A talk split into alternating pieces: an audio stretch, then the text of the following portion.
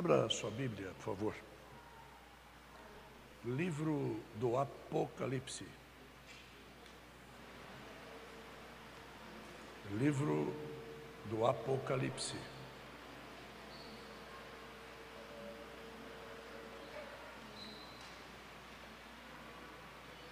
Capítulo de número 3.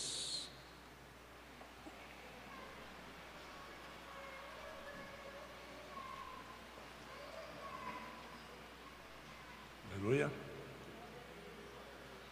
Amém, irmãos? Amém. Eu quero que você vá comigo no verso de número 7. Livro do Apocalipse, capítulo de número 3. O verso é o de número 7.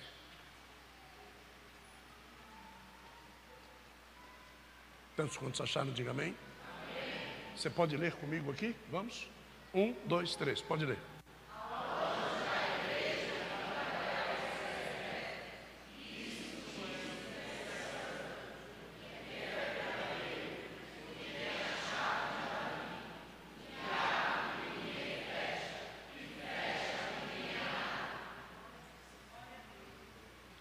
Ele abre e ninguém? E fecha e ninguém? E essa chave pertence a quem? A Davi.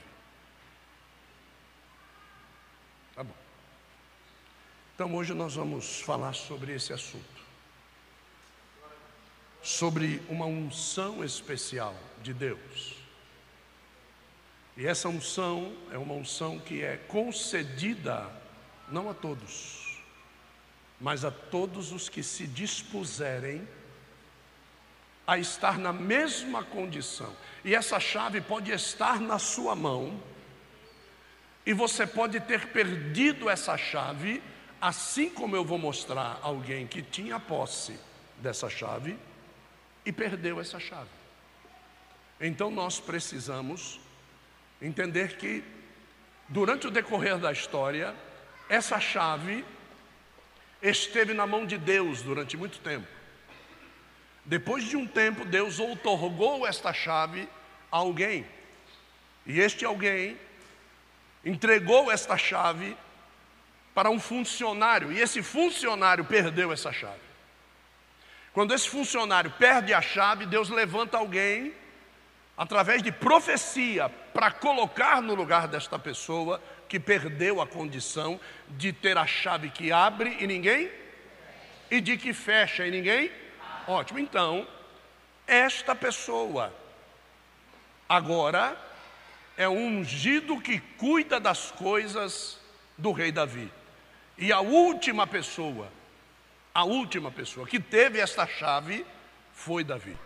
E depois de Davi, esta unção foi depositada sobre a vida de Jesus Cristo. E Jesus Cristo, agora no livro do Apocalipse, aparece como sendo portador desta chave, da chave que abre ninguém e que fecha ninguém, e hoje ele quer derramar essa unção sobre a tua vida.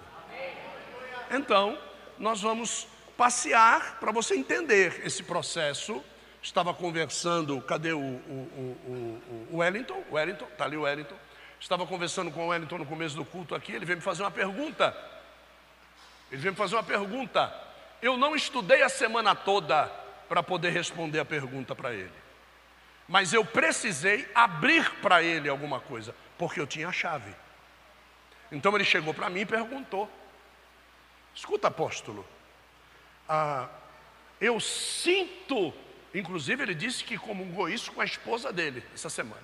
Eu sinto que falta muito pouco, muito pouca coisa, para que o meu negócio financeiro, ele é dono, ele é empresário, ele tem uma, uma, uma empresa. E para que o meu negócio flua, para que o meu negócio cresça, para que o meu negócio exploda, não exploda no mau sentido, né? mas exploda no bom sentido, que cresça realmente. Eu estou sentindo que vai. Aí eu peguei a chave e dei para ele. Eu disse para ele assim: Você é ofertante, Wellington? Ele falou: Sou. E eu já contei o testemunho que o Wellington às vezes oferta na minha própria vida. Né? Wellington, você é dizimista, Wellington? Sou dizimista. E eu não entendo por que, que não vai o negócio. Eu falei, eu vou te dar a chave. Aí eu abri a Bíblia e li dois versículos para ele. Ele falou, não é possível. Eu falei, é possível, está aí, está escrito. Por quê? Porque o dízimo, diga assim comigo, cerca. A oferta é semente, diga, semeia. Agora, quem é que vai fazer da 30, 60 e 100 vezes mais? Você plantar um pé de milho, que nem nós vimos ontem, na rua, hoje, hoje, foi hoje, foi hoje, quase nós paramos na rua para pegar uns milho para bispo. Irmão, na calçada, do lado de um poste, um pé de milho nasceu. Você sabe como é que aquele pé de milho nasceu ali? Hã? Ou alguém comendo um milho, comendo, cuspiu um milho. E aquele milho caiu na terra, brotou. Um passarinho que pegou um milho em algum lugar e caiu do bico dele. E nasceu ali. Não dá para nascer pé de milho sem semente. Tem que ter semente para nascer. Então, ser dizimista e ofertante não é o suficiente. Você sabe o que é que faz crescer? Pergunta-me o que? Tome a chave, a primícia. E isso está escrito na Bíblia. Certo? Então não é dízimo, não é oferta, é a primícia. Então você precisa das três chaves. Não adianta você dar primícia se não houver proteção no que vai crescer. Não adianta você dar primícia se não houver semente para fazer crescer. Não adianta você ter a semente e não ter a proteção. O inimigo vai vir e vai levar tudo embora. Não adianta você ter a cerca, ter a semente e não crescer nada, nascer mirrado. Então Deus ele fechou com três chaves a nossa prosperidade. E a prosperidade é isso. O dízimo é para que não falte nada na casa do Senhor. A oferta é para que tenha manutenção e abundância. Mas a primícia está sobre a vida do sacerdote. Deus ele estipulou isso.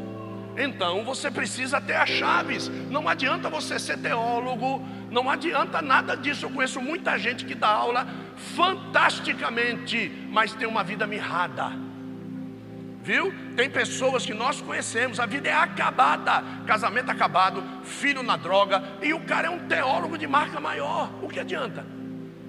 Você entrega sementes para os outros, os outros crescem e isso não brota na sua própria vida. Então, esta chave, ela estava na mão de Deus quando tudo começou. Existia e existe até hoje no meio do culto, Deus pá, me deu. Eu já chamei a pastora Jéssica, já pedi para o Antônio fazer um negócio para mim, não é? Que eu preciso mostrar isso para vocês. Pega aqui para mim esse vaso.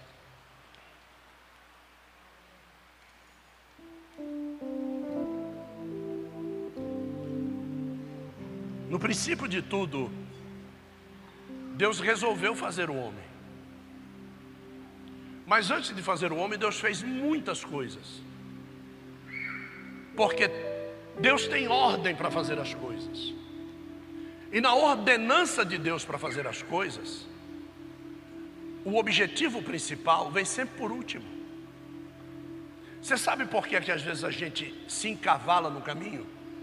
Porque a gente quer trazer o objetivo para perto de nós, mas aquilo que vai dar manutenção no objetivo, a gente não construiu ainda. É como se você quisesse ter. Como é, qual é a marca daquele cachorro que você tem? Ou, ou, como é que é o nome daquela bexiga? Golden. Aquilo não é um cachorro, é um cavalo.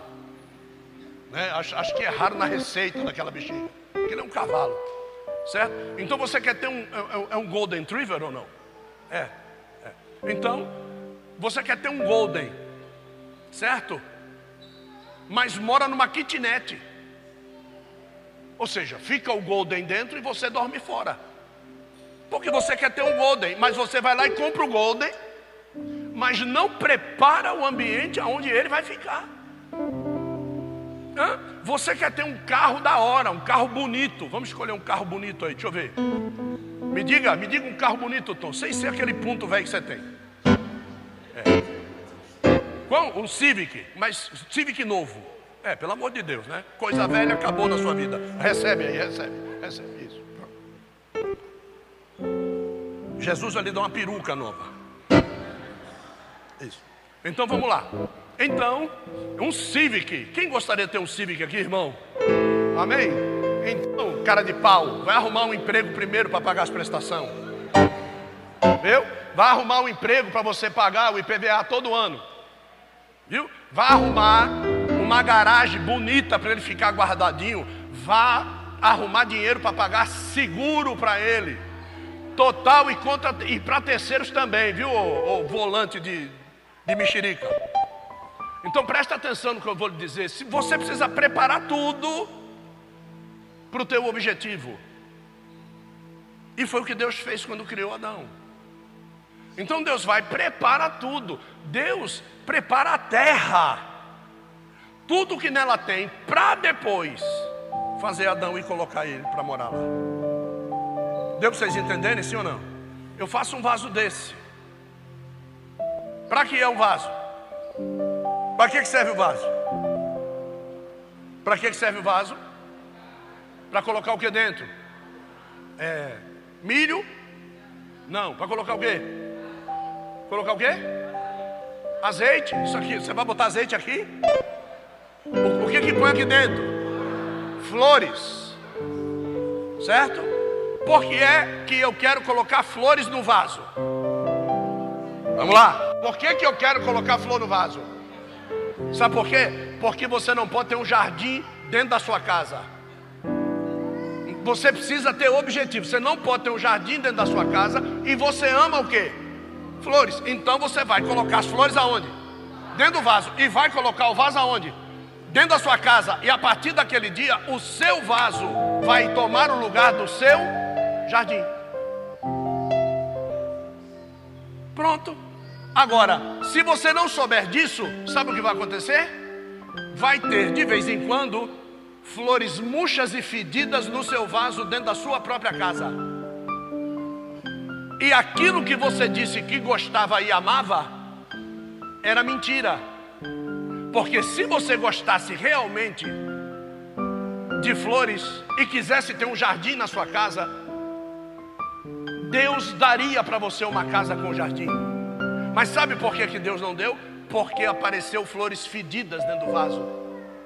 Se meia dúzia de flores já gerou aquele fedor todo, imagine um jardim inteiro no teu cuidado. Então Deus não vai dar o jardim para você. Mas você é teimoso e quer um jardim, então fique com plantas vencidas dentro da sua casa. Então, quando Deus vai fazer o vaso, Ele pensa em Adão. Ele não fez o vaso primeiro para depois fazer Adão. Ele pensou em Adão para depois fazer o vaso, para depois fazer os, os pisos, as paredes, os telhados. Então Deus, ele tem uma sequência lógica de criação. E essa sequência é disparada pela chave. Quando Deus vira a chave do processo de criação na minha vida e na sua vida, ninguém pode impedir. Por isso que ele diz: operando eu. Então, quando Deus começa a fazer alguma coisa na nossa vida, nem você mesmo pode parar o processo, porque Ele é que tem a chave de Davi, que abre e ninguém, e que fecha e ninguém. Abre. Vocês entenderam, sim ou não? Só que esse vaso, Deus não fez ele assim. Esse vaso,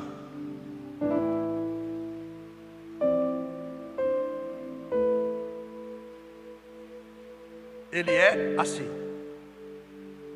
Ele toma essa forma por sua causa. Isso daqui, sem ser vaso, você pisa em cima e não dá valor. Mas quando Deus pega isso para transformar em algo para que você fique feliz, aí você não pode pisar mais, porque deixou de ser mero pó e passou a ser obra da mão de Deus. Não sei se você entendeu o recado.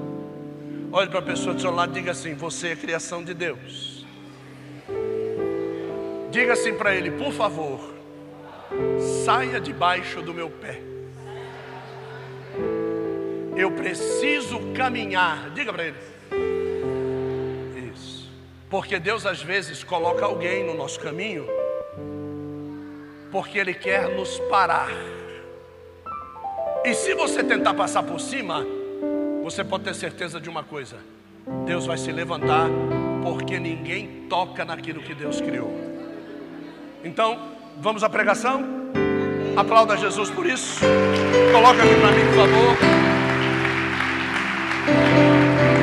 Isso. Vamos lá. É, eu tenho a certeza de que Deus irá manifestar de alguma forma a glória dele e isso vai fazer com que eu e você venhamos a pensar melhor neste tal processo de fazer as coisas sem perguntar para Deus. No texto de Isaías, no capítulo de número 22, depois você vai ter essa mensagem em podcast e também você vai ter essa mensagem lá no Spotify, é, vai ter essa mensagem no YouTube. Não precisa ficar muito preocupado com isso, não. Depois você vai ouvir e reouvir essa mensagem algumas vezes para você não perder as chaves. Lá nesse texto, Deus fala de um administrador. Deus fala de quem? E, nesse, e esse administrador, ele tinha um nome. O nome dele era Sebna. Como é que era o nome dele? Sebna. Sebna, ele servia um rei de Israel. Sebna servia quem? Um rei de Israel. E esse rei de Israel tinha nome. Pergunta a mim, qual era o nome? O nome dele era Ezequias. Diga, Ezequias. Ezequias. Então, quando você é levantado para administrar as coisas de Deus, você tem que ter muita responsabilidade. Repita comigo e diga responsabilidade. Diga assim: a minha família pertence a Deus. Diga, os meus filhos, diga, pertence a Deus. Diga assim: Senhor, tem misericórdia de mim, me dê bastante responsabilidade para olhar para minha família com outros olhos a partir de hoje. E Sebna carregava as chaves de Davi. Sebna, ele sabia aonde estavam todos os depósitos e locais secretos do templo de Israel, e ele é que tinha as chaves que abria os depósitos dos tesouros de Deus que estavam guardados dentro deste local. Sebna se destacava, mas Sebna teve um problema. Diga para mim, qual era o problema? Sebna abusou da autoridade que ele tinha.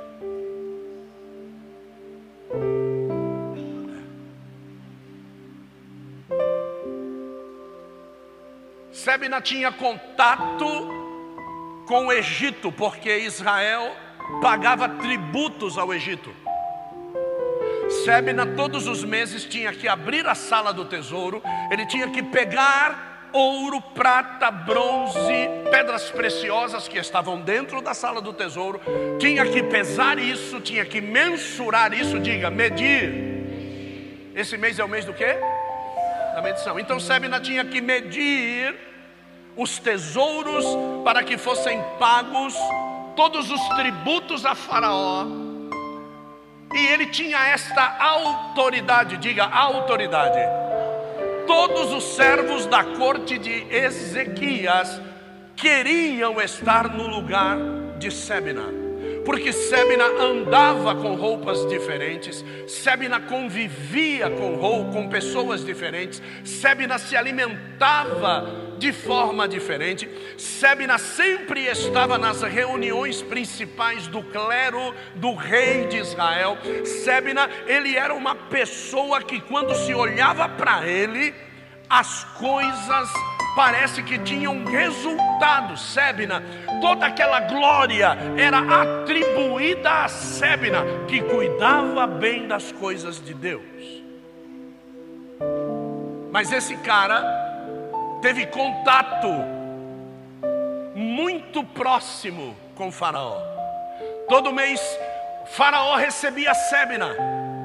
E quando Sebna chegava, Faraó sorria. Diga assim: quando Sebna chegava, diga, Faraó sorria. É, quem é que tem sorrido quando você chega? Aonde você chega, quem é que você faz sorrir? Não eram todas as pessoas que sorriam quando o nosso Jesus chegava na roda. Não era todas as pessoas que ficavam felizes quando Jesus pregava. João Batista, peguemos João Batista, não era todas as pessoas que gostavam de ser chamados de raça de víboras. Então, nós não devemos querer que todos se alegrem quando nós cheguemos. Nós devemos ficar felizes quando nós temos algo de Deus para implementar no lugar e mesmo sendo contrários a tudo que está acontecendo lá, nós precisamos ficar felizes. Não porque as pessoas ficam felizes, nós precisamos ficar felizes porque ainda Deus vê em nós condições de nos enviar para representá-lo. Sebna era um representante de Ezequias. Quem deveria ter aquele molho de chaves gigantesco do seu lado era Ezequias. Ezequias é que tinha que abrir a porta, tinha que fechar a porta. Ezequias é que tinha que pesar o ouro. Ezequias, mas afinal de contas, tantas coisas para o rei Ezequias fazer. E Deus, vendo esta necessidade, levanta Sebna.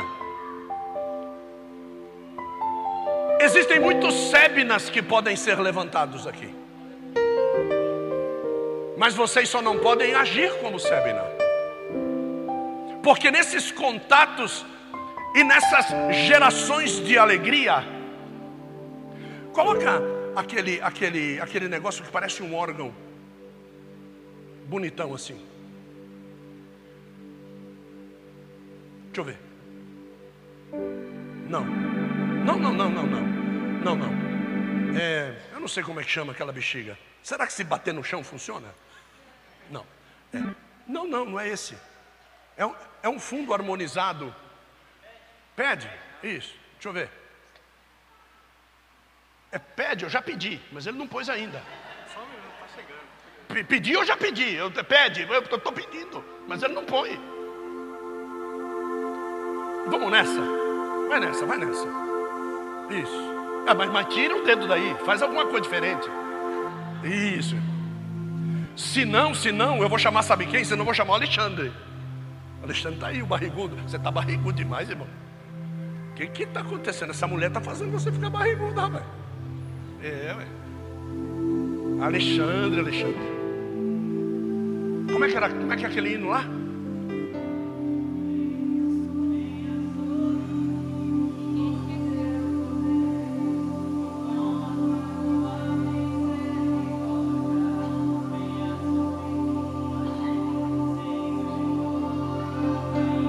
Cá, vem cá, William, vem cá, William, vem cá. Vem cá, está tudo desafinado. Canta aqui pertinho, canta aqui. Ainda que a figueira não floresça e não haja fruto na videira, eu não morrerei. Sabe quem escreveu esse hino? Foi o Alexandre. O Alexandre escreveu esse hino quando ele resolveu um dia fazer, sabe o que? Se retirar da profissão dele e ficar mergulhado dentro da casa do Senhor. Ele passou um tempo mergulhado, mas passou mais de um mês dentro da casa, dentro da igreja, cuidando das coisas da igreja, fazendo as coisas da igreja, e Deus foi visitando ele e deu dez hinos para esse rapaz. Dez hinos de louvor e adoração, quando ele resolveu se retirar. Não é? Obrigado pela sua presença, viu Alexandre? Feliz de te ver. Quem é essa menina linda aí?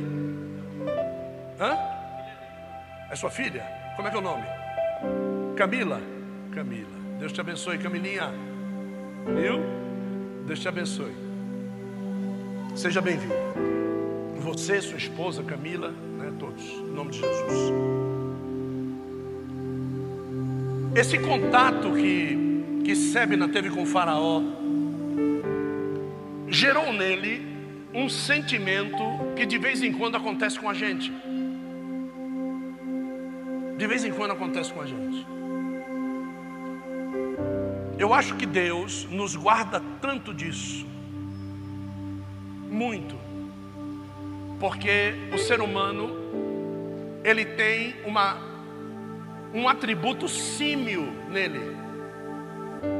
É, um atributo macaquesco. O ser humano, ele cisma em imitar o que ele gosta.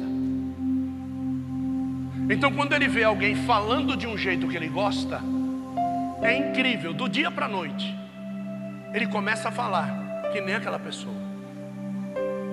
O ser humano, quando vê alguém é, vestindo-se de um determinado jeito, ele, ele começa a fazer tudo o que ele pode para se vestir daquele jeito. Ele não pergunta para ninguém.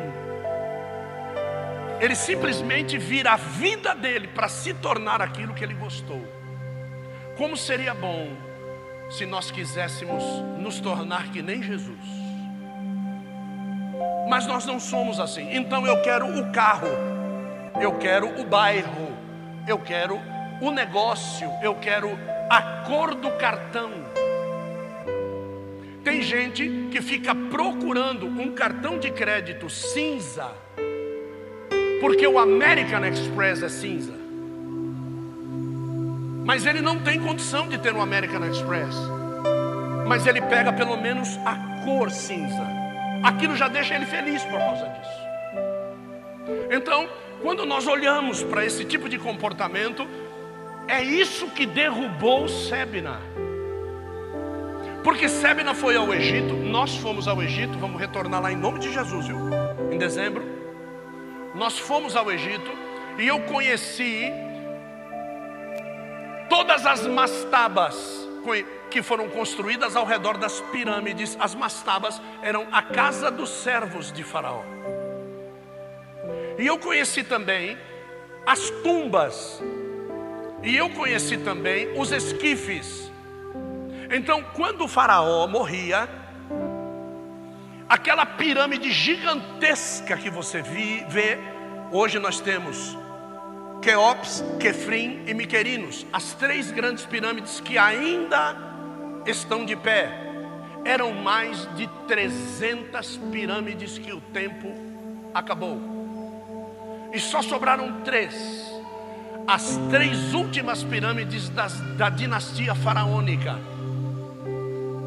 Aquela pirâmide, aquele, aquela coisa gigantesca, era um túmulo então, quando nós vamos hoje no cemitério e nós vemos aquelas lápides para Faraó, aquilo era a lápide dele.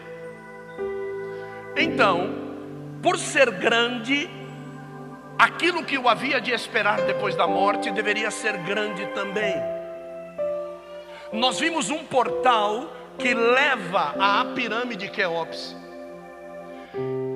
construído de pedra lavrado na mão são 65 metros de umbral de pedra, 4 metros quadrados cada coluna. Mas o que mais me chamou a atenção é que em cima desta altura toda repousava uma viga de pedra. E eu fico pensando às vezes como é que eles conseguiram colocar aquela viga lá em cima. E existia ali uma porta feita de pedra para encaixar certinho dentro deste umbral.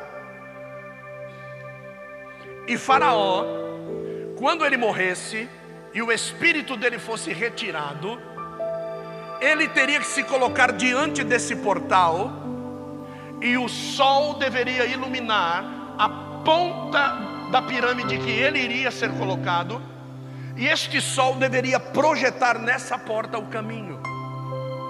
Então, quando ele se colocava ali, e o sol estava no período contrário, a sombra dele é que dizia o tamanho que o portal deveria ser, ser construído.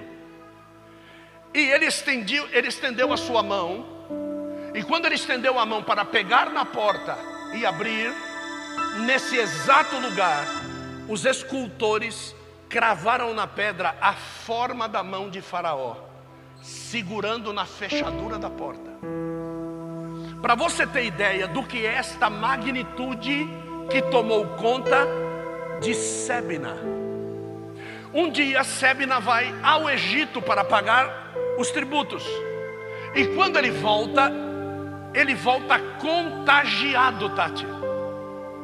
Você sabe o que, que ele manda construir? Ele manda construir para ele uma sepultura de mármore Carrara, uma sepultura gigantesca, uma sepultura que quando ele fosse enterrado, todo mundo iria se lembrar de Sebna. Olha como os nossos contatos podem nos contaminar. Olha como os nossos olhos podem nos trair. Olha como os nossos relacionamentos podem fazer com que nós venhamos a esquecer de toda a nossa fé. E a profecia de Isaías, capítulo de número 22, abre lá. Eu quero mostrar para você, para você entender que essa história está na Bíblia. Porque às vezes você acha que eu estou contando história. Não, não estou contando história. Eu, eu estou historicizando aquilo que muitos pregam teologizando. Então eu estou contando, eu estou dando uma aquele Forrest Gump para você. Eu estou contando uma historieta para você. Oráculos acerca da onde? Do vale da visão. Agora vamos ao verso 15. Vamos ao verso 15. Assim diz o Senhor dos exércitos falando com Isaías, vai ter com o administrador Sebna, o mordomo, e pergunta-lhe, verso 16: Que fazes aqui? Ou que parente tens tu aqui? Para que caves aqui uma sepultura, cavando em lugar alto a tua sepultura cinzelando na rocha, marmorizando, morada para ti mesmo. Próximo verso. Eis que o Senhor te arrojará violentamente, ó homem forte. Você está entendendo que quem é que está chamando Sebna de forte? É Deus. Você sabe por quê? Porque ainda ele estava de posse do que? Das chaves. Então essas chaves ainda estavam na mão dele, e Deus não pode menosprezar a sua própria autoridade. Deus não pode menosprezar a sua própria força. Então Deus tem que reconhecer a fortaleza que existe sobre a vida dele. E ele diz assim: "E seguramente te prenderá". Próximo verso. 18. Certamente te enrolará como uma bola Vai vendo os que têm a vida enrolada aí. Certamente te enrolará como uma bola e te lançará para um país espaçoso.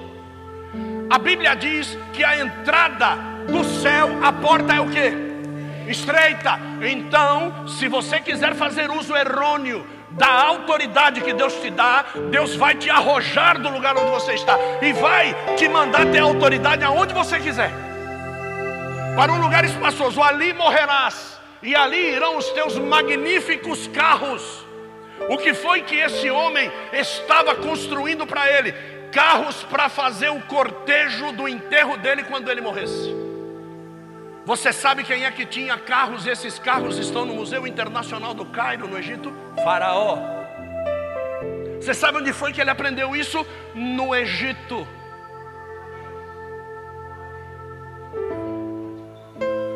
Ó tu, agora olha como é que Deus chama ele: vergonha da casa do Senhor.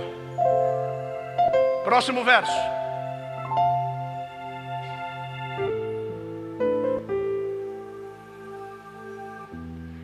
Era, era funcionário da casa. Olha o que, que Deus vai dizer para ele: Eu vou te demitir, filho de uma égua.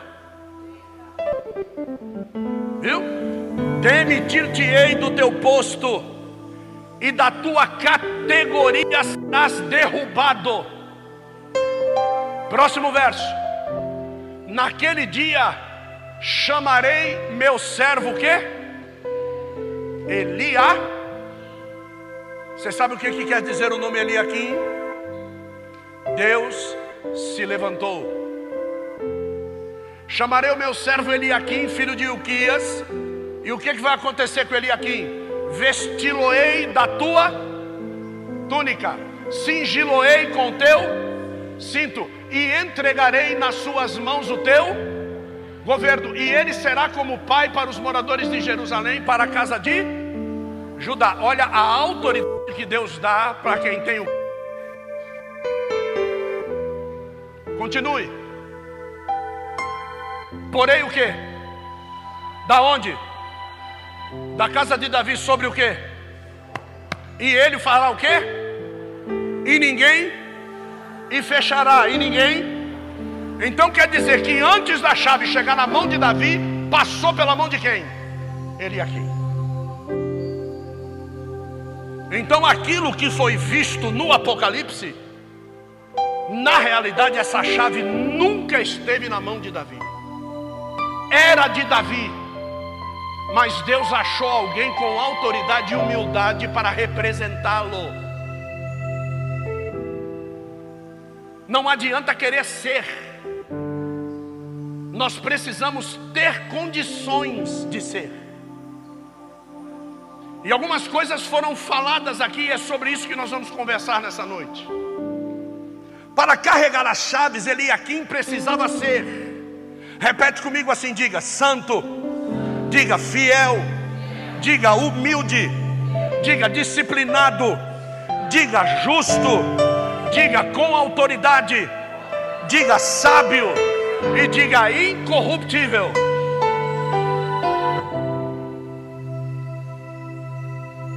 Quem era Eliakim?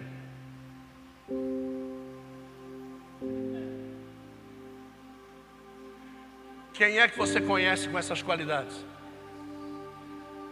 Eliakim era um tipo de quem? E Davi era um tipo de quem? Deus. E Deus colocou sobre os ombros de Cristo as chaves que abrem ninguém. E Cristo no Apocalipse depositou sobre a igreja de Fila essa mesma chave, porque Filadélfia tinha estas características.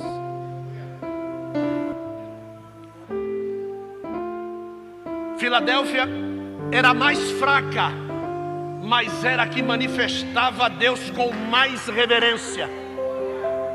Filadélfia orava muito. Filadélfia não tinha ricos e milionários, mas os pobres que ali tinham oravam e se santificavam diante de Deus. É, existe uma promessa de Deus para que a gente receba uma chave semelhante a essa para a abertura de portas sobrenaturais. Vou repetir para você: abertura de portas sobrenaturais. É quando o advogado diz para você: essa causa não dá. Aí você tira o chaveiro e diz para ele: dá. É quando o médico diz: essa enfermidade vai matar. Aí você tira a chave e diz: não vai matar. É quando o patrão da empresa diz: Eu acho que eu vou ter que cortar você como funcionário. A chave levanta e diz: A tua empresa a partir de hoje vai prosperar. Então é essa chave de porta sobrena que Deus quer entregar para mim e para você. Abra em Mateus capítulo 16. Mateus capítulo 16. Eu quero que você vá comigo ao verso 19. Mateus 16, verso 19.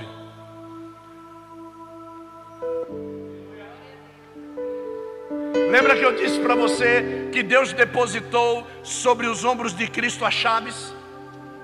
Aí o que foi que Jesus fez com as chaves? Entregou para quem? Para Pedro. Dar-te-ei as chaves do quê?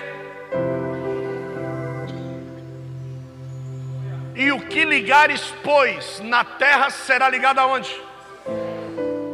E será que se desligares da terra será desligado aonde? Essa chave não movimenta o céu. Essa chave só abre aquilo que no céu já está guardado te esperando. Então não adianta você tentar arrancar das regiões celestiais aquilo que não é propósito de Deus para a sua vida. O melhor de toda chave, você recebe um molho. Isso já aconteceu comigo várias vezes. A gente vai ver uma casa para alugar, aí a imobiliária chega para você e entrega cinco bolos de chave. E não tem ninguém para te acompanhar para ir lá. Aí lá vai você ver a casa dos seus sonhos. De 326 chaves, sabe qual é a que vai abrir? A tricentésima vigésima sexta. É ela, é a última que vai abrir. E você sabia que muitos desistem de entrar com a chave na mão, porque não teve paciência, não esperou o quanto deveria esperar, não se portou como deveria se portar.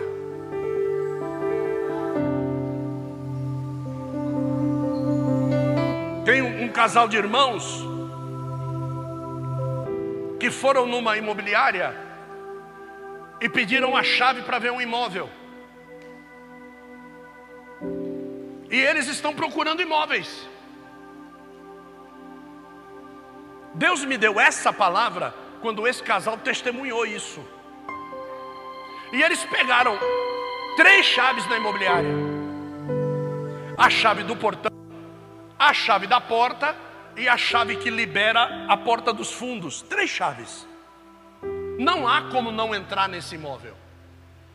Então eles foram, botaram a chave no cadeado, lá na, na porta, tira, põe a outra, tira, põe a outra. Eles erraram. Não é essa chave. Aí o outro mais apressado diz: Eu acho que Deus não quer que a gente veja o imóvel. Eu acho que é outro lugar. Nesse momento que está os dois brigando ali na porta, para um carro, desce um jovem. E o jovem diz: Vocês estão querendo entrar? Sim. Ele diz: Espera aí só um minutinho. Tira a chave do bolso, abre a porta Pode entrar.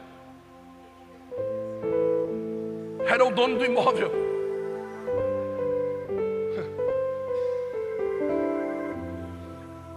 A cópia nunca será igual à original.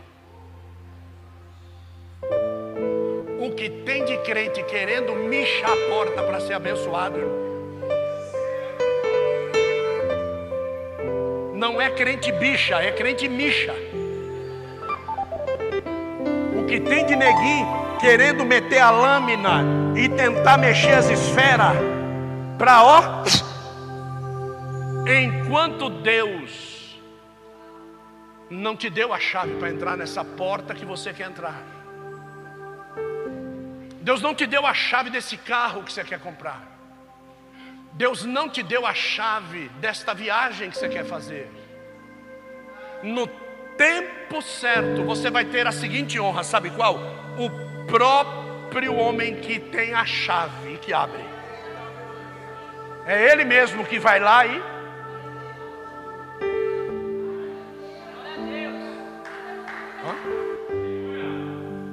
Agora, o problema é quando nós estamos dentro daquilo que Deus tem para nós e nós começamos a murmurar a respeito do que Deus nos deu e fechamos a porta que Deus abriu.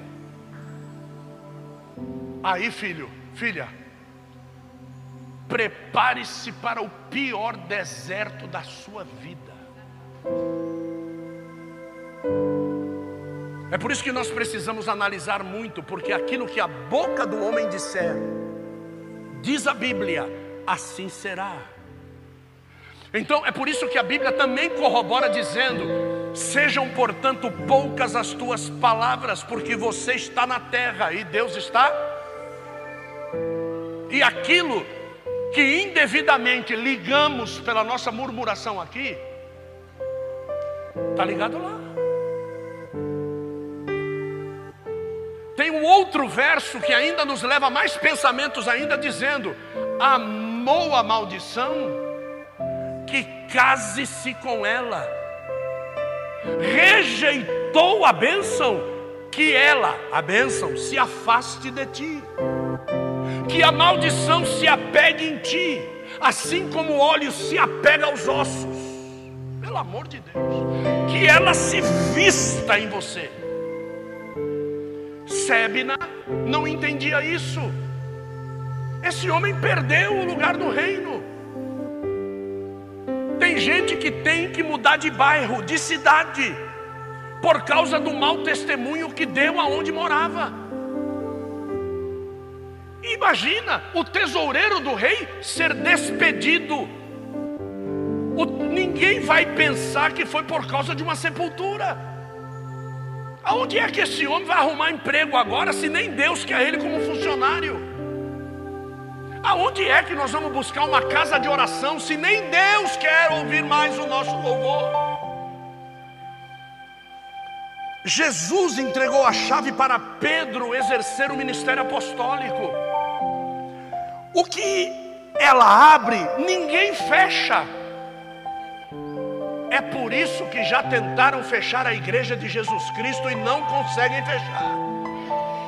Porque o poder dessa chave é abre e ninguém fecha. Pode bater tabaco o quanto quiser, pode jogar pó de pemba, pode fazer trabalho no corró, pode fazer cabeça, pode fazer o que for. As portas do inferno não prevalecerão contra a igreja do Deus vivo. Pode falar mal de Jesus, pode falar mal de mim, pode falar mal de você. Se Deus é por nós, quem será contra nós?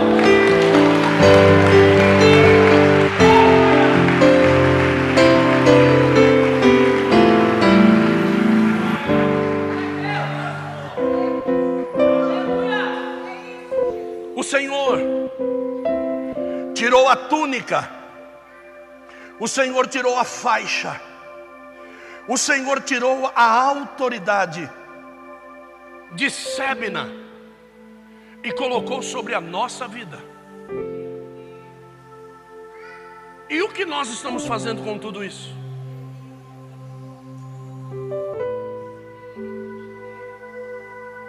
Entre, olha só, entre Sebna e Eliakim, existia um período, meses, porque Deus sabe como provar ao rei. Nesse período de provação, as chaves saíram da mão de Eliakim e foram para a mão de quem? De Ezequias.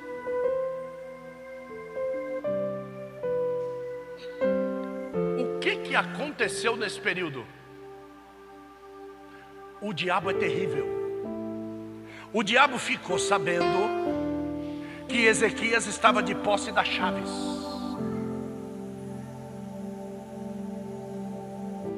Então, príncipes de Babilônia vieram visitar ao rei Ezequias. Príncipes de Babilônia vieram visitar ao rei Ezequias, que tinha passado por uma enfermidade para a morte, e tinha orado a Deus pedindo vida, e Deus lhe tinha lhe acrescentado 15 anos de vida. Que era melhor ter morrido do que ter aumentado a vida. Porque foi no aumento da vida de Ezequias que nasceu Manassés, que foi o pior rei de Israel, o rei que mais reinou sobre Israel e o rei que mais fez atrocidades tudo aquilo que o rei Ezequias tinha feito de bom para o Senhor, o seu filho Manassés, ainda jovem, desfez tudo aquilo que o pai havia feito para Deus. Era melhor não ter ficado vivo. Por isso que nós temos que ter cuidado para pedir as coisas. Ezequias agora está de posse da chave, 15 anos de vida para frente chega aos príncipes de Babilônia e querem presenteá-lo. Ele recebe todos os presentes, fica feliz, mostra todo o palácio, mostra tudo que Deus tinha feito, mostra os altares, mostra a casa do, de, do Senhor, mostra tudo. E de repente ele ouve um tilintar na cintura. Ele lembrou o molho das chaves o molho das chaves. Venham comigo, venham comigo, por favor, venham comigo. Onde você vai nos levar? Quero mostrar algo fantástico para vocês. Ele vai e abre a porta da sala do tesouro e coloca para dentro da sala do tesouro os príncipes de Babilônia. Os príncipes entram, contemplam tudo o que existe de tesouros guardados por Deus. Vão embora. Quando ele acaba de trancar a porta, os homens montam seus cavalos e vão para a sua terra. Entra o profeta Isaías no palácio. Quando o profeta Isaías entra, pergunta: Tudo bem, Ezequias? Tudo jóia, Isaías. Estou muito feliz. Por quê? O que, que aconteceu? Olha só, recebi presentes. Você recebeu presentes de quem? Os, os príncipes de Babilônia vieram me visitar. Da onde? De Babilônia. Ei, ei, acorda. Da onde? Babilônia. E você mostrou o que para eles? Eu mostrei tudo. Tudo o que? Tudo. Inclusive Inclusive o quê? A sala do tesouro. Assim diz o Senhor. Por onde pisaram os pés destes homens, o Senhor entregará na mão de Babilônia todas as riquezas. O templo será profanado. Tudo que você levou eles vai ser profanado. Você acredita que tem coisas que, mesmo você sendo dono, é melhor que você não tenha poder?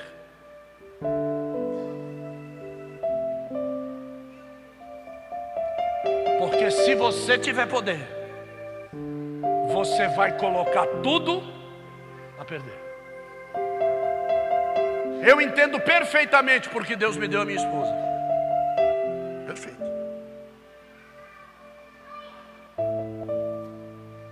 Perfeito.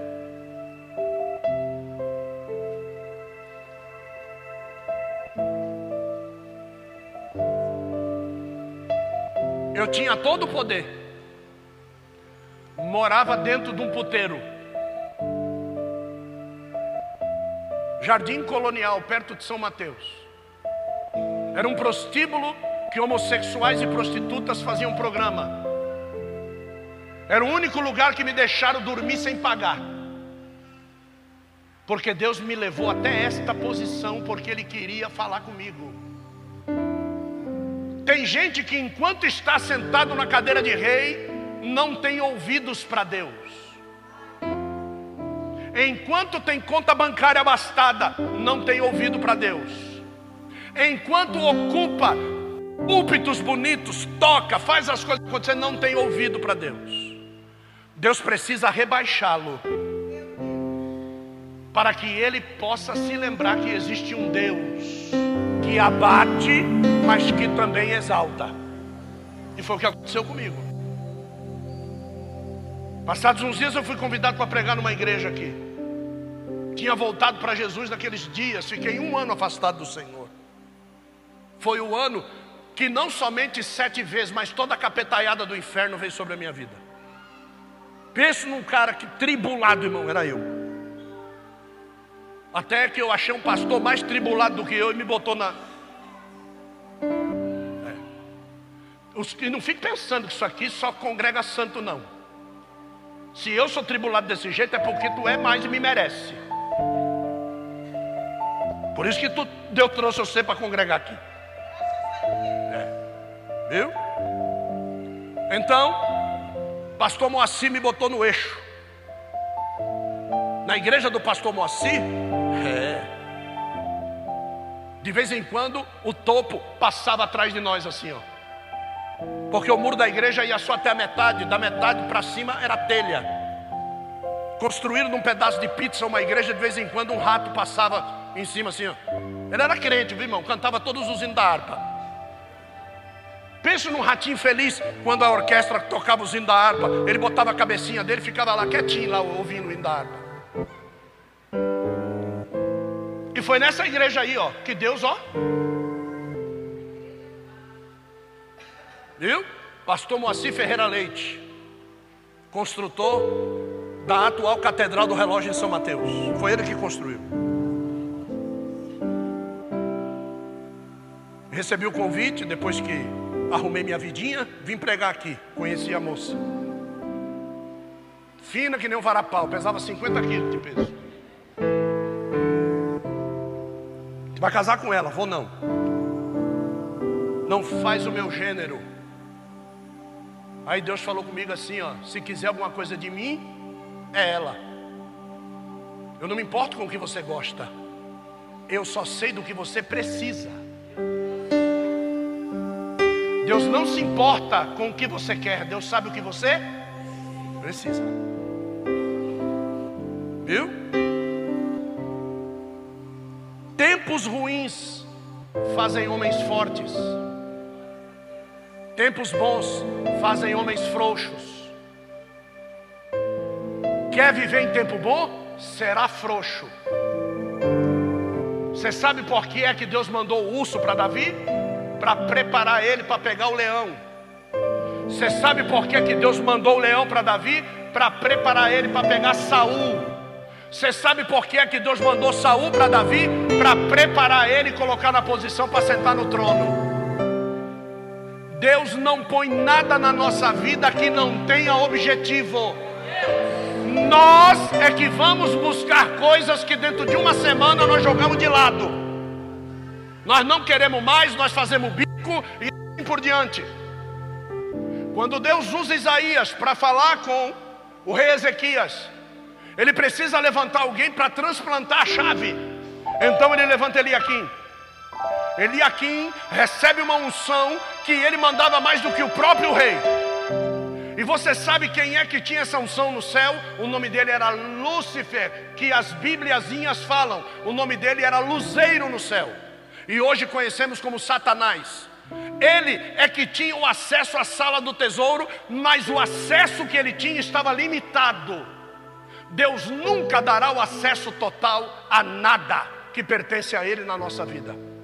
Deus não vai me dar o acesso total à palavra, Deus não vai me dar o acesso total dos dons, Deus não vai me dar o acesso total dos ministérios, Deus não vai me dar, porque senão eu vou querer construir uma torre para chegar no céu e me igualar a Deus.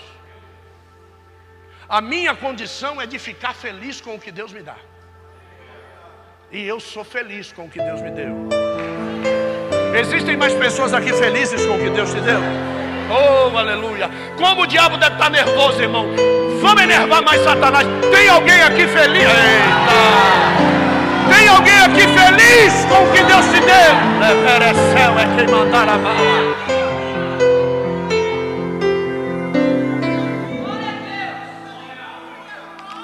O trabalho do diabo é te deixar infeliz com o que Deus te deu.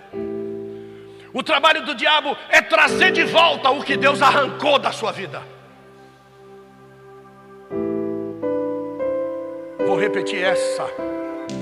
porque eu senti no coração. Aleluia! O trabalho do diabo é trazer de volta o que Deus arrancou com raiz e tudo da tua vida.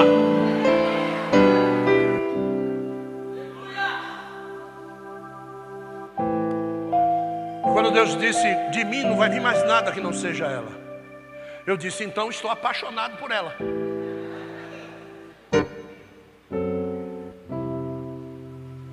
Cabra inteligente não resiste. Cabra inteligente se rende. Viu? Deixa de ser bocadura dentro de casa, se renda. Deixa de ser bocadura no meio dos amigos e quando o chefe chega, vira gatinho.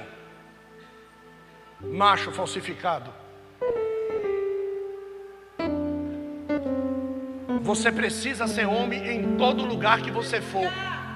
E você precisa ser mulher de Deus em todo lugar que você for. Tem um hino que fala né, que todo lugar que eu vou, ele, ele, ele, como é que é? Todo lugar que Jesus vai, eu vou com ele, né? Não tem um hino que fala assim? Seja assim as chaves. Ele pega as chaves e põe no ombro. Olha, ele pega as chaves e põe aonde? Aí chega lá Isaías e diz assim: O meu jugo é suave e leve. Mas Isaías não disse isso, disse.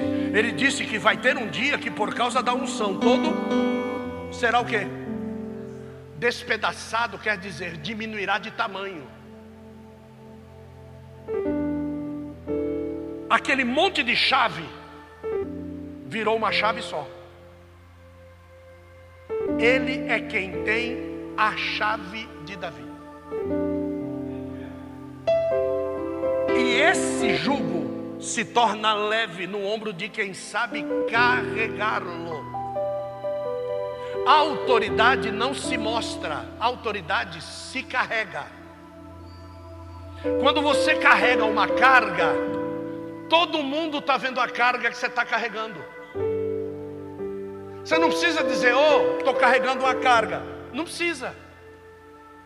Os experientes, quando olham para um caminhão, olhando para o feixe de mola dele, você sabe se ele está carregado ou se ele está vazio. Não precisa. Quando a gente vai na estrada e a gente pega uma carreta subindo devagarinho, a gente já sabe que ela está carregada. Se o jugo de Jesus é leve, por que é que você anda? Quase morrendo.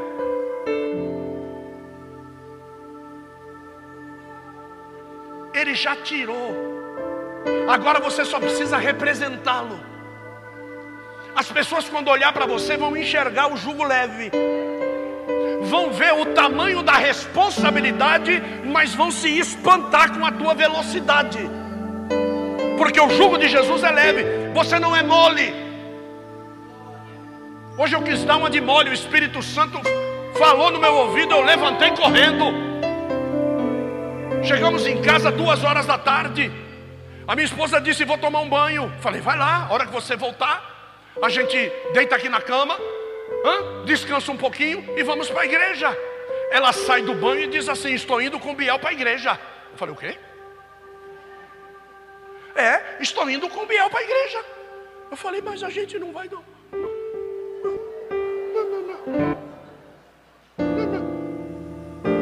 Ela falou: Não, descansa você, meu amor. Olha que doçura. O Espírito Santo disse assim: Como é que é? Eu falei: Levantei. Não, meu amor, fica aí. Estou indo, me dá uma toalha, vou tomar banho, vamos embora. Não sei se você está entendendo. Nós não temos tempo para moleza. O seu tempo de trabalhar para o homem é proporcional ao seu tempo de se cansar para Deus. E vou te dar a notícia, pergunta a mim qual? Não há cansaço em Deus porque Ele renova as nossas. Segura essa, Satanás. É.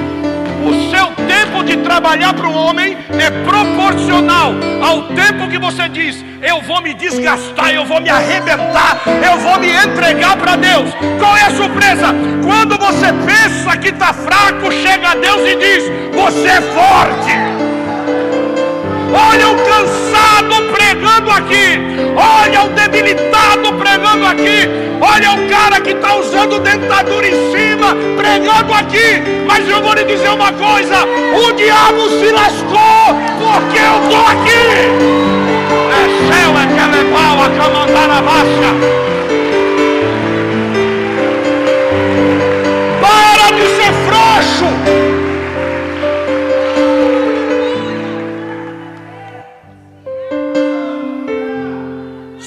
Fores frouxo no dia da batalha, pouca será a tua força. Vai ficar em casa assistindo Netflix. Vai lá correr depois do culto para ver o BBB. Sabe o que você está fazendo? Aprendendo com o Faraó. Logo, logo, quem está construindo a tua própria sepultura você. E já que eu não servi como exemplo e brilho quando eu estava vivo, quem sabe quando passarem no cemitério diante da minha sepultura vão dizer: bonita, hein?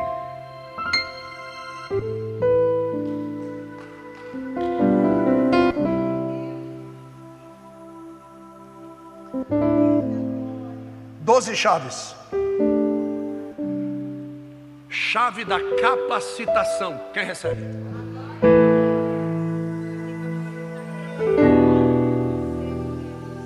Deus vai te capacitar.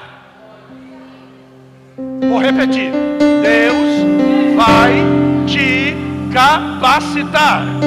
Já vi alguém que recebeu sobre o ombro a chave. Deus vai te capacitar continua somente um recebendo. Deus já está capacitando. Deus, Deus está capacitando quem está se dispondo a receber. Deus vai te capacitar. Aplaude a Jesus pela chave.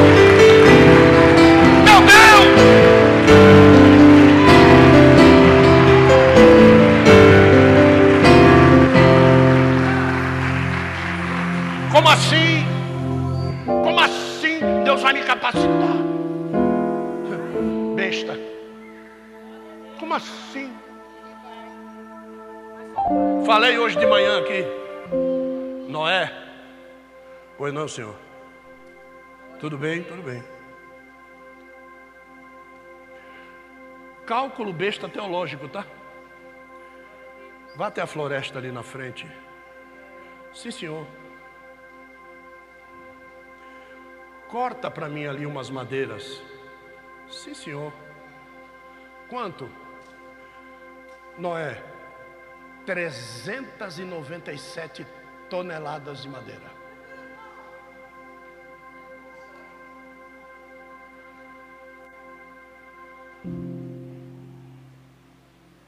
Noé não perguntou como. Noé foi. Quando ele foi, Deus o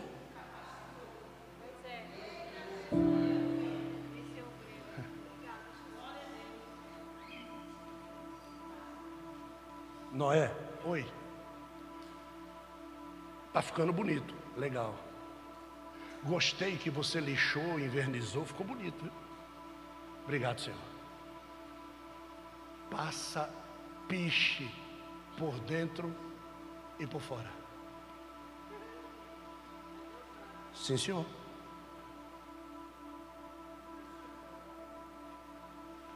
O piche é o fundo da torre de fracionamento de uma refinaria de petróleo. O piche não é natural.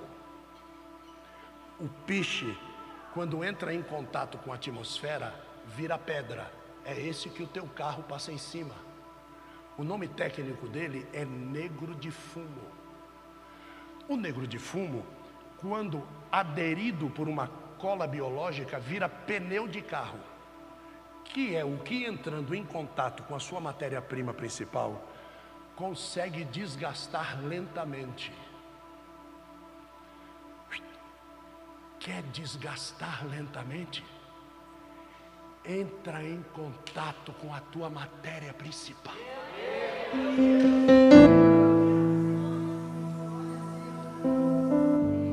Piche, no fundo da torre de fracionamento, precisa de uma temperatura de 770 graus. Petróleo puro, 1900 graus. Começa a evaporar. Primeira bandeja, segunda bandeja, terceira bandeja, vigésima quinta bandeja, gás liquefeito de petróleo. É a última coisa que sai do petróleo. O que sobra e não presta é o negro de fumo. Deus chegou para Noé e disse: Passa piche na arca. Aonde é que tinha refinaria de petróleo no Éden? O petróleo saía. Deus faz o que Ele quer com a matéria-prima que é dele. Já saía o piche, ele só passava o balde. Voltava lá. Enquanto ele estava indo, endurecia. Quando ele voltava,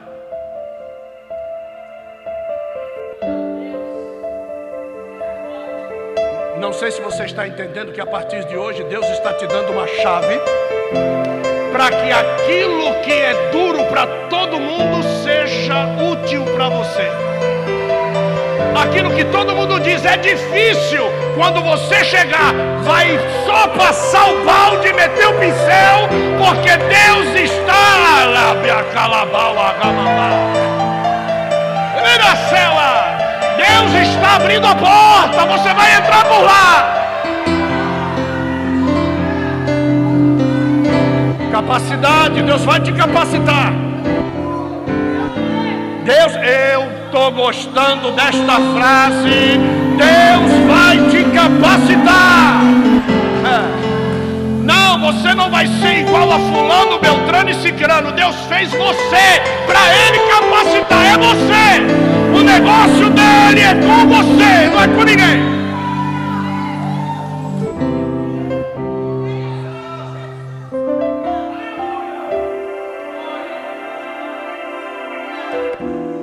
Segunda chave. Deus vai te dar a chave das batalhas espirituais.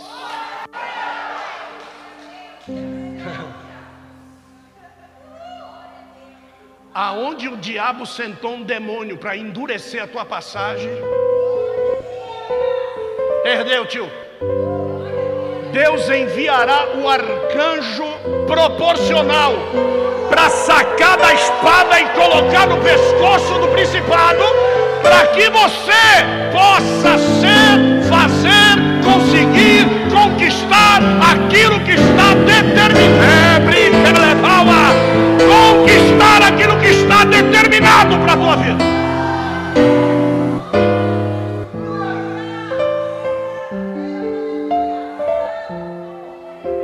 Aí eu quero perguntar: como é que um cara me joga esse molho de chave fora? Como é que você estando de posse destas chaves, você joga isso fora? Pergunta-me como? Converse mais com Faraó do que com Deus.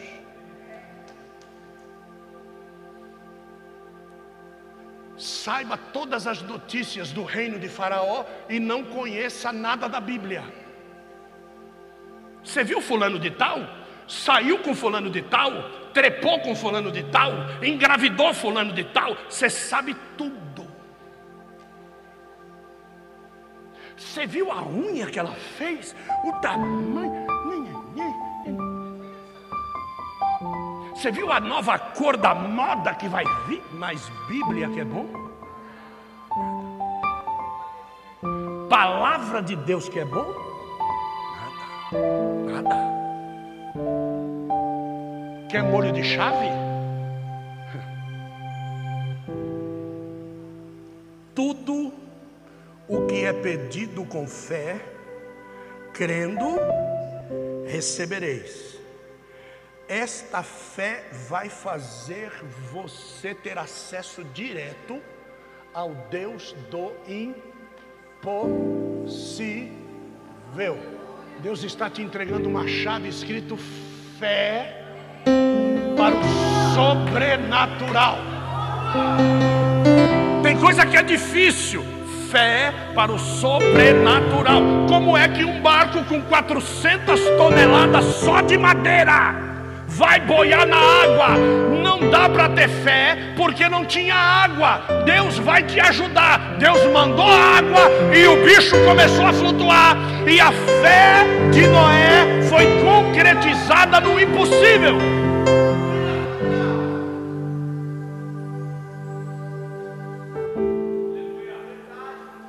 Sabe aquele currículo que você mandou?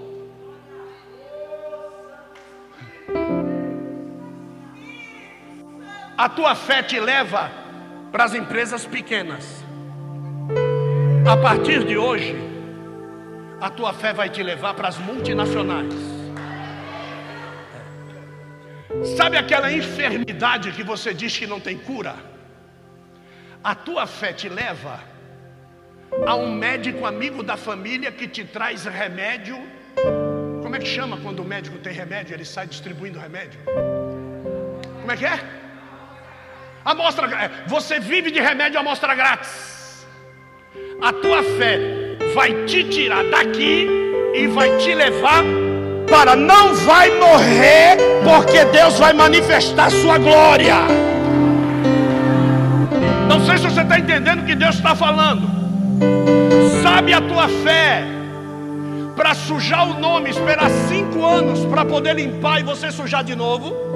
A partir de hoje, Deus vai te levar para uma fé aonde tudo é possível ao que crê. Então, é esse movimento que a chave da fé faz conosco. Nós olhamos, o coração diz: não vai dar. Aí você sente. Não é o dedo, não é a ponta da chave.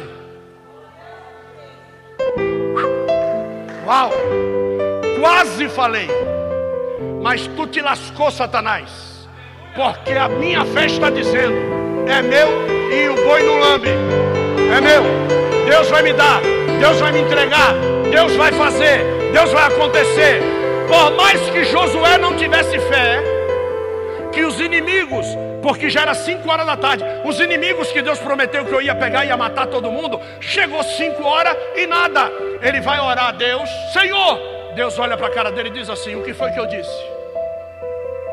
Que até 5 horas da tarde eh, eu não atrasei, eu não mexi no tempo. Você é que não agiu com fé. O que é que tem que acontecer, Josué? Para que tudo se cumpra, o tempo tem que parar 5 horas da tarde. Então ordena. Sol, detente em Gibeon e Tulua, no vale de Aijalon. A Bíblia diz que a terra parou até que ele destruísse todos os inimigos. A chave da fé para o tempo ao teu favor.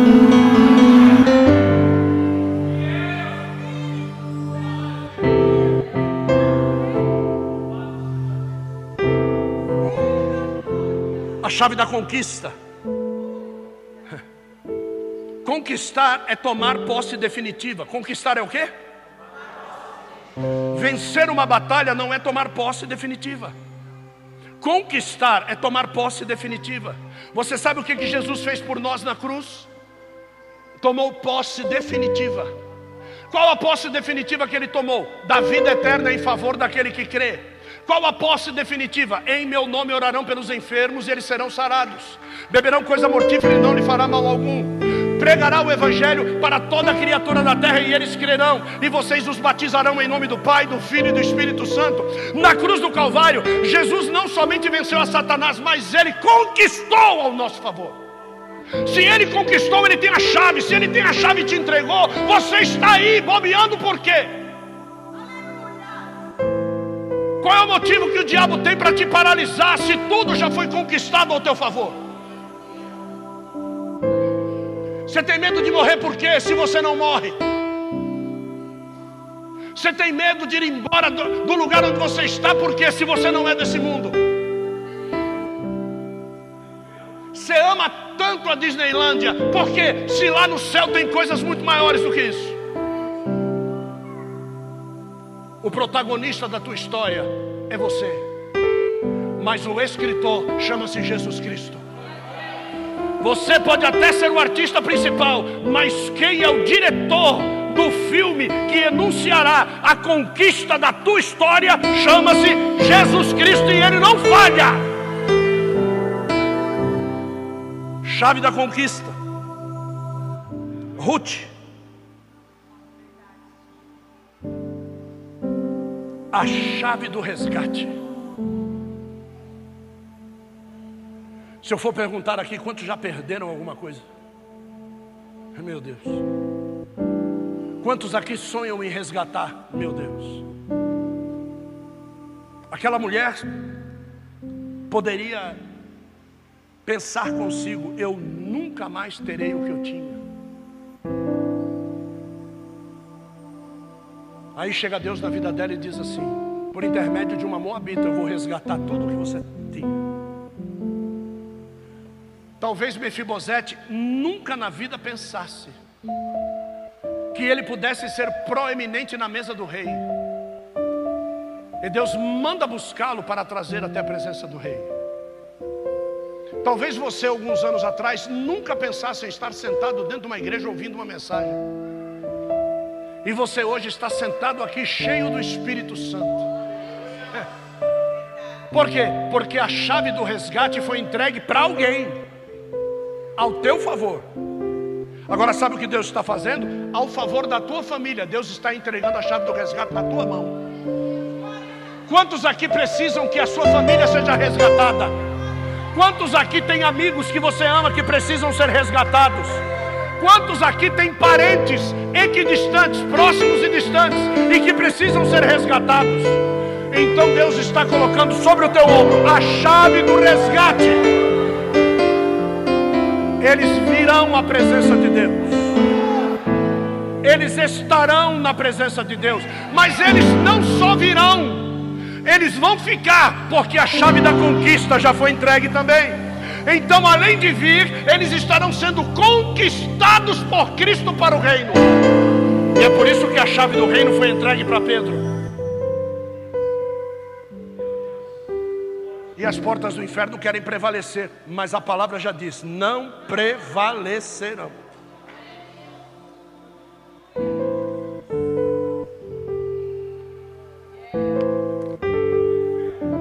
Um dia, um homem de Deus se levanta para fazer a sua tarefa diária. E esse homem se levanta como escravo. Levantando-se como escravo, o seu tutor, o tutor da sua escravatura, olha para ele e diz assim: Por que é que o seu semblante está triste?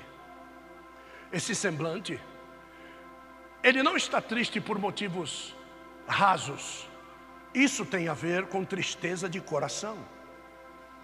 Moço, você é meu homem de confiança. Eu não posso conviver com esta tua instabilidade espiritual. Ouça bem, talvez vocês não tenham ouvido isso até hoje. Eu não posso conviver com essa tua instabilidade espiritual, porque você é homem de confiança minha. A minha saúde, a minha vida, eu coloquei na tua mão. Eu poderia escolher alguém do meu reino. Eu poderia escolher um judeu para estar assentado aqui no teu lugar. Mas eu escolhi você entre todos. O que está acontecendo? agora chega a hora da conquista da chave. Ele poderia ter dito: está acontecendo nada, perderia a chave. Mas ele disse: como não poderia ficar eu triste, sabendo que a terra dos meus pais está destruída, o templo derribado, as portas queimadas a fogo. E aquele rei olha para ele e diz assim: O que você precisa? Você sabe o que está acontecendo no reino espiritual? Esse rei, esse rei, é Artaxerxes. Você sabe quem é Artaxerxes? O tal do Rodrigo Santoro do 300. É aquele endemoniado que era o líder de Neemias. Esse cara tinha um principado no cangote dele para acabar com todos os recém levantados a conquistadores do mar Egeu e de toda a cercania que ligava o sul da África à Europa. Então ninguém podia transitar por ali porque aquele cara dominava a parada. E você sabe o que Deus fez? Ele manda um recado para Daniel que está em Babilônia. E o recado é: 70 semanas estão preparadas para o meu povo. Porque o povo haveria de ser levado para a Babilônia e deveria ficar 70 anos lá, mas eram semanas de anos. E essas semanas de anos, quando terminassem, o que é que iria acontecer? Jesus Cristo iria nascer no final de tudo isso. Daniel não conseguiria entender isso, e quando ele tentou entender, Deus disse para Daniel: Fica na tua, porque isso não é para o teu tempo. E nós às vezes queremos ficar sabendo a respeito do futuro, e Deus manda te dizer: Fica na tua, não é para o teu tempo. Tenta escapar vivo do momento que você está vivendo. Quanta gente você já não ficou sabendo que morreu do tal do Covid? Quanta gente deixou de fazer tratamento de câncer e morreu por causa disso? Quanta gente não está morrendo todos os dias e Deus está te dando vida para ouvir essa palavra? E sabe qual é a palavra? Fica na tua, me serve direitinho, me adora com toda a tua força e deixa o resto comigo. Quem eu precisar enviar o teu favor, eu vou enviar. É promessa que eu já fiz. Não vai faltar mantimento na tua mesa. Ah, não vai faltar o meu Espírito Santo sobre a tua vida. Dos teus filhos eu vou tomar conta.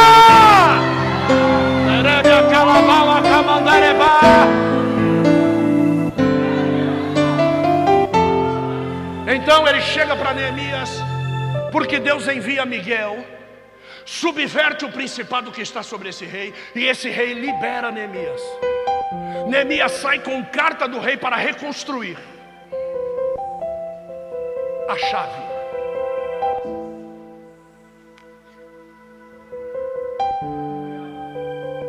Chave das realizações impossíveis. Você vai realizar.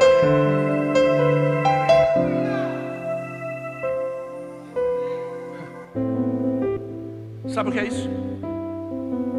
É você fazer sozinho o que precisa de um exército para fazer. Sabe quem tinha essa chave, Bruninho, jogou fora? Sansão. Sansão derrubava um exército inteiro com uma queixada de jumento. Sansão tinha a chave das realizações e entregou a chave na mão de Dalila.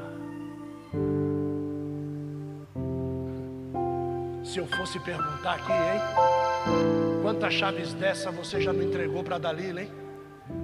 Ou para os Dalilos da vida? E quando você chegou no fim do relacionamento, você disse assim: serviu para quê? Não deveria ter colocado a minha mão nessa cumbuca. Fui atrás da cama, me lasquei. Fui porque era bonitinho, me lasquei. Fui porque parecia ser homem de Deus, me lasquei. A chave das realizações. Você não vai precisar de ninguém para realizar. Porque a pior coisa que tem é quando você quer largar uma tribulação dessa. E você vai se dar conta de que por causa dessa tribulação, você não realizou nada na sua vida. Você trabalhou a sua vida toda para fazer essa tribulação feliz. Você trabalhou a sua vida toda para erguer financeiramente aquela tribulação. E quando chega na hora de meter o pé no traseiro, você diz: se eu meter o pé no traseiro, eu vou ficar com a mão atrás e uma mão na frente, porque eu não fiz nada para mim. Eu não sei fazer nada, eu não estudei, eu não me formei, me entreguei às paixões, me lasquei. Peguei a minha chave de realização, entreguei na, na, na vida do fulano, da fulana, ele sai da minha vida com tudo o que eu entreguei na mão dele, e a próxima lambisgoia ou o próximo retardado que casar é que vai usufruir tudo que eu fiz. Ou eu estou enganado? Vai ouvindo o que Deus está falando com você. Tem muitos sofrimentos assim aqui no meio. Muitas pessoas que você olha, vê uma pessoa fantástica, mas uma pessoa destruída não tem coragem mais de se relacionar. Isso é um perigo. Então a chave da realização vai fazer você se tornar independente de sentimentos próprios. A chave da realização vai se tornar uma chave que abre porta para realizar para o povo de Deus e não para você. Porque o dia que você tentou realizar para você, deu no que deu. E o dia que você cuidar das coisas do Senhor, você vai ver que Ele vai cuidar perfeitamente do seu futuro. Chave do livramento. Chave do livramento. Não é? Cadê o, o, o, o Cirlei? Foi a chave que te pegou, né, Eduardo Facó. Chave do livramento. Era para ter voltado empurrando a moto para casa, infeliz. Que hora é? 21 horas. Ele e a esposa na moto. Uma motona daquela começa a ratear, irmão. Começa a balangar tudo, balançar tudo. Ele diz: Vai parar. Quando ele diz vai parar, ele olha para o lado, o que, que tem aberto? Uma oficina de moto. Nove horas da noite. É, mas não é oficina de motinho, é oficina de motão. Ele faz o balão, entra lá dentro, o cara faz o diagnóstico e diz: se tu prossegue mais um quilômetro para frente, tu dia o motor dela ia arrebentar corrente, ia ter um acidente feio chave do. Entra, arruma tudo. Quando arruma tudo, vamos embora, temos que ir embora, mete a mão na carteira. Quanto eu te devo? O que, que o cara falou? Deve nada não.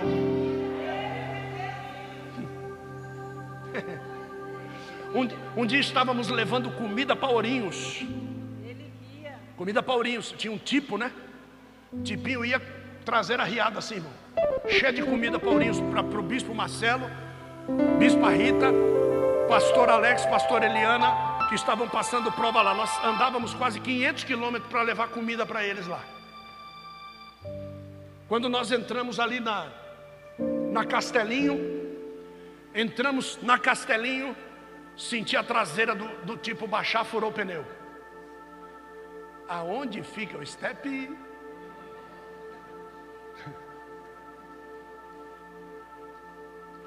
Uma chuva, irmão, que Deus mandava que o para-brisa não era limpo pelo limpador do para-brisa. Ficamos sentados dentro do carro, embaçou todos os vidros e ficamos lá, quietinhos. Os caminhões passavam ali e o carro balançava. Aí a gente vê vindo lá na frente uma luzinha, um faroletim, e vinha no acostamento. E nós já começamos. Sangue de Jesus tem poder. Sangue de Jesus tem poder. Vamos orar, vamos orar. Sangue de Jesus tem poder. Lá vem, e lá vem o faroleto ficando mais forte, irmão. Lá vem o faroleto ficando mais forte. E aí nós começamos a ouvir um barulho. Parecia barulho de corrente arrastando, irmão. Uma chuva que Deus mandava, barulho de corrente, aquele negócio batendo para cima e para baixo. Quando chega bem perto, o cara mete o farol no vidro do carro. Assim eu falei, agora pronto. Chegou o homem da serra elétrica, irmão. Chegou o homem da serra elétrica. Aí o cara vem, bate no vidro do carro e o farol na minha cara. Pam, pam, pam. Eu falei, vou abrir nada. Abro nada.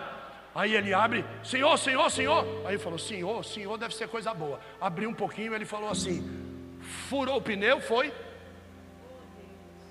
falei, como é que esse cara sabe de uma chuva dessa? Eu falei, furou, por quê? Ele falou, é que a minha borracharia é do outro lado da pista ali, ó. E como eu já sei que aqui fura muito pneu, eu já vim com o um macaco aqui para trocar o seu pneu. Levantou, tirou o pneu, atravessou o muro da pista, arrumou o que tinha que arrumar, trouxe de volta, botou o pneu e eu sentado lá dentro.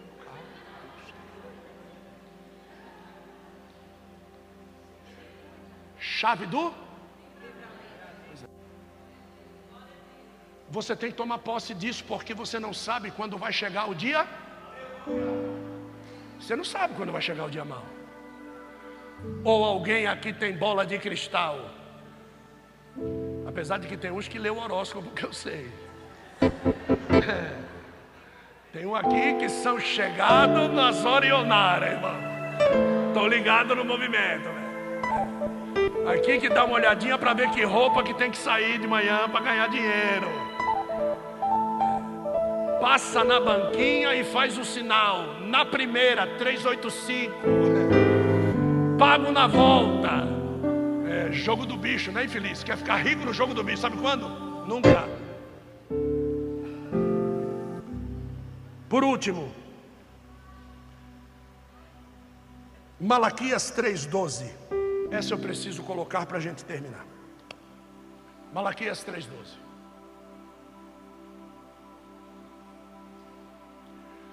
Todas as nações vos chamarão do quê? Não, você não entendeu todas as nações te chamarão do quê? Está quase. Todas as nações te chamarão do quê?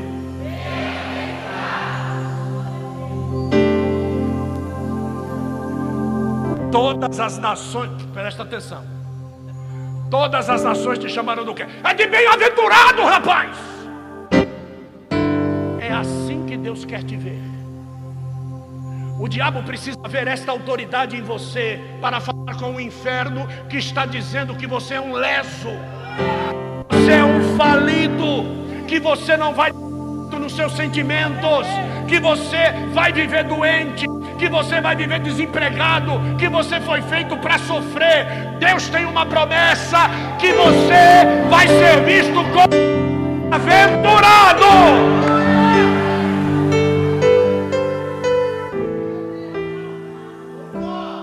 Todas as nações vos chamarão do quê? Aplauda Jesus!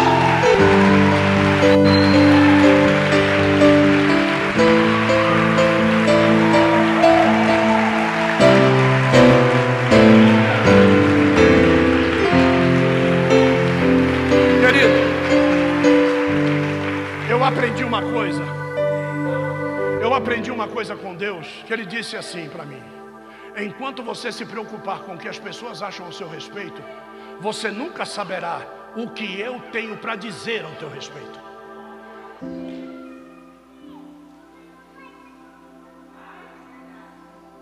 Vou repetir, tá?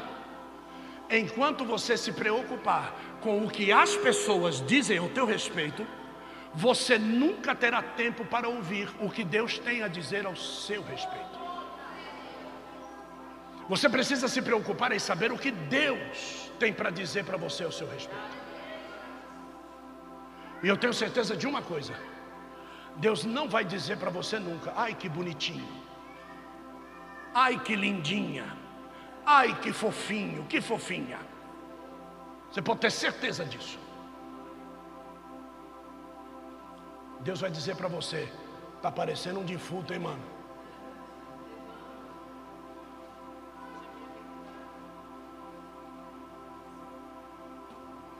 Que tal ler mais a minha palavra? Que tal orar mais? Que tal investir mais no meu reino? Hoje uma pessoa chegou para mim e disse assim: tem uma favela no Rio de Janeiro precisando de pregação e de comida. Eu falei, estou dentro. Só é louco, tem nego matando crente lá, estou dentro.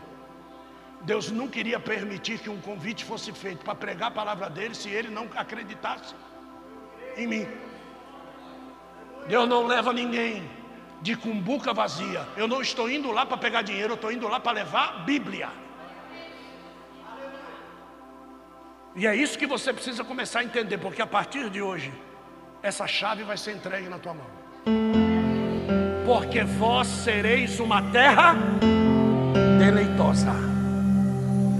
E quem está dizendo isso não é a rede bobo, quem está dizendo isso é o Senhor. Então, além de bem-aventurado, aquilo que Deus plantar na tua vida vai nascer. Aquilo que Deus depositar na tua vida vai multiplicar. A partir de hoje, essa chave. Essa chave tem um nome que você confunde às vezes com uma definição que Faraó te dá. O nome dessa chave é chave da felicidade. Não existe felicidade fora de Deus.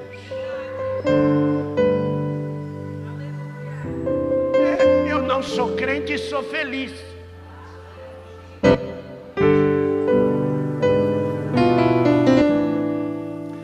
Está desobedecendo a Deus, está fazendo o que não deve e diz: Estou feliz assim.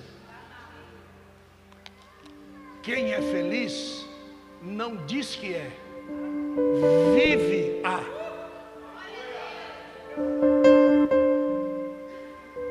Eu não vivo dizendo sou feliz, sou feliz, sou feliz. Não, eu vivo.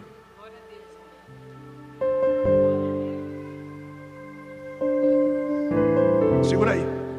Segura aí, segura, segura, segura. Tem um hino do Márcio Nascimento que diz assim: Sou feliz, sim, sou feliz. Sou de Jesus, Jesus é meu. O seu braço me conduz. Sou feliz, sim, sou feliz. Se queres também ser feliz, aceite a Jesus.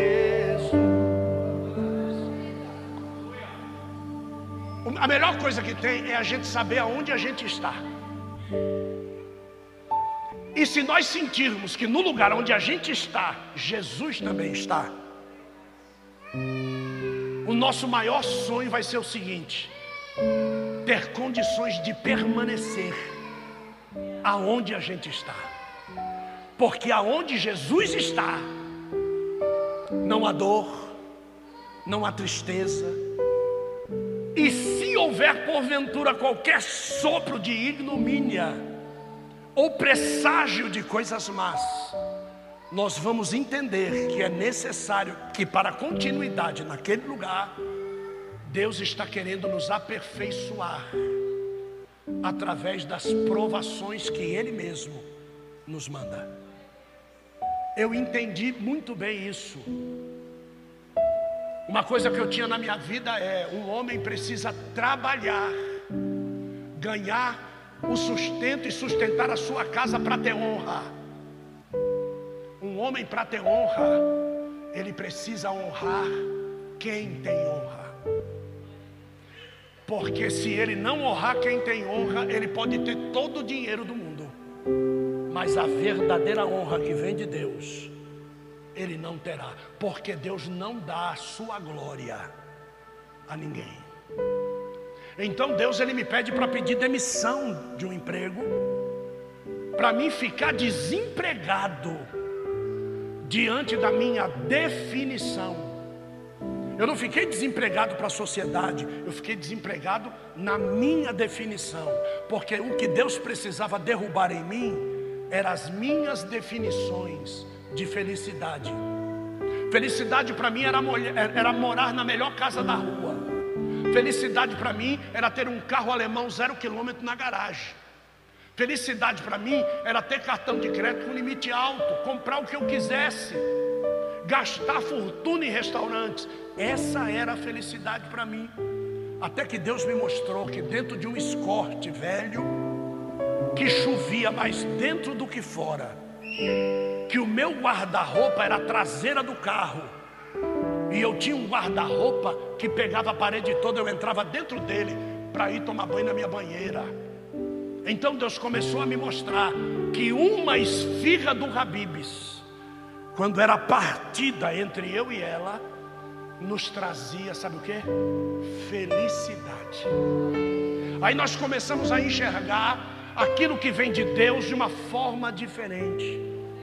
Porque no mesmo dia, por exemplo, que nós partíamos uma esfirra, a gente passava um pouquinho mais à frente e tinha um morador de rua caído com fome que não tinha uma esfirra para dividir.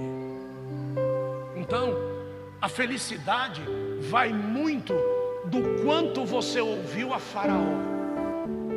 Se você for buscar a felicidade que Faraó tem, as suas sandálias serão de ouro e pesarão 15 quilos cada uma. Quem é que em sã consciência manda fazer uma sandália de ouro de 15 quilos para andar com ela? Isso é ser feliz? Veja quantas coisas você pediu para Deus e que foi melhor Ele não ter te dado, porque se Ele tivesse te dado, você talvez não estivesse aqui vivo. Felicidade para o meu filho Lucas, Gil, era pilotar uma moto feito um doido pela rua, dando grau, cheio de tatuagem. Até que chegou um dia que Deus colocou ele em Piairote. O comando mandou avisar: avisa para o negão que ele vai morrer. Então nessa hora veio o desespero. A felicidade acaba quando chega o desespero, se esta felicidade não for de Deus. Porque quem é feliz com Deus, o desespero nunca chega. Então ele veio em casa, abriu o portão da garagem do prédio, ele botou a motoila dele do lado do meu carro. Quando nós fomos descer para vir para o culto, ele ficou em casa. Ela perguntou: de quem é? Eu falei: do Lulu. É dele, é? É. Tá bom não vai estar aqui essa semana mais. Por quê? Ele vai vender. E sujou o piano. Lucas, preciso conversar com você. Pois não, mãe. Longe do seu pai. Vamos lá.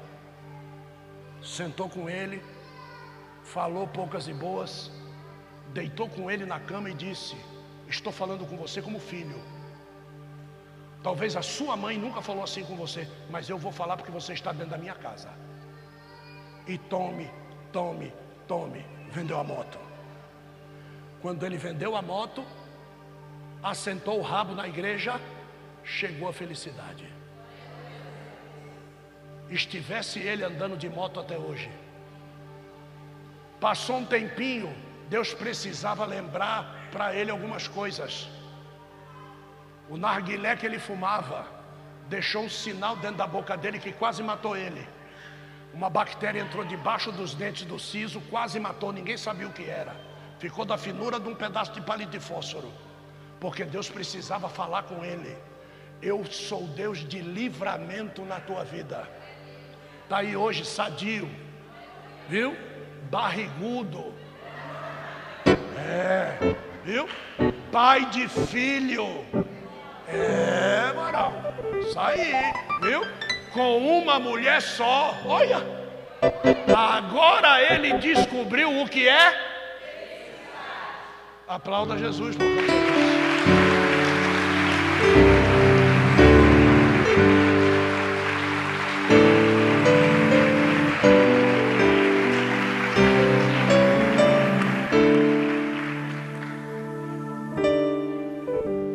Eu preciso saber antes de nós ministrarmos a ceia. Se existe alguém aqui nessa noite que vindo nos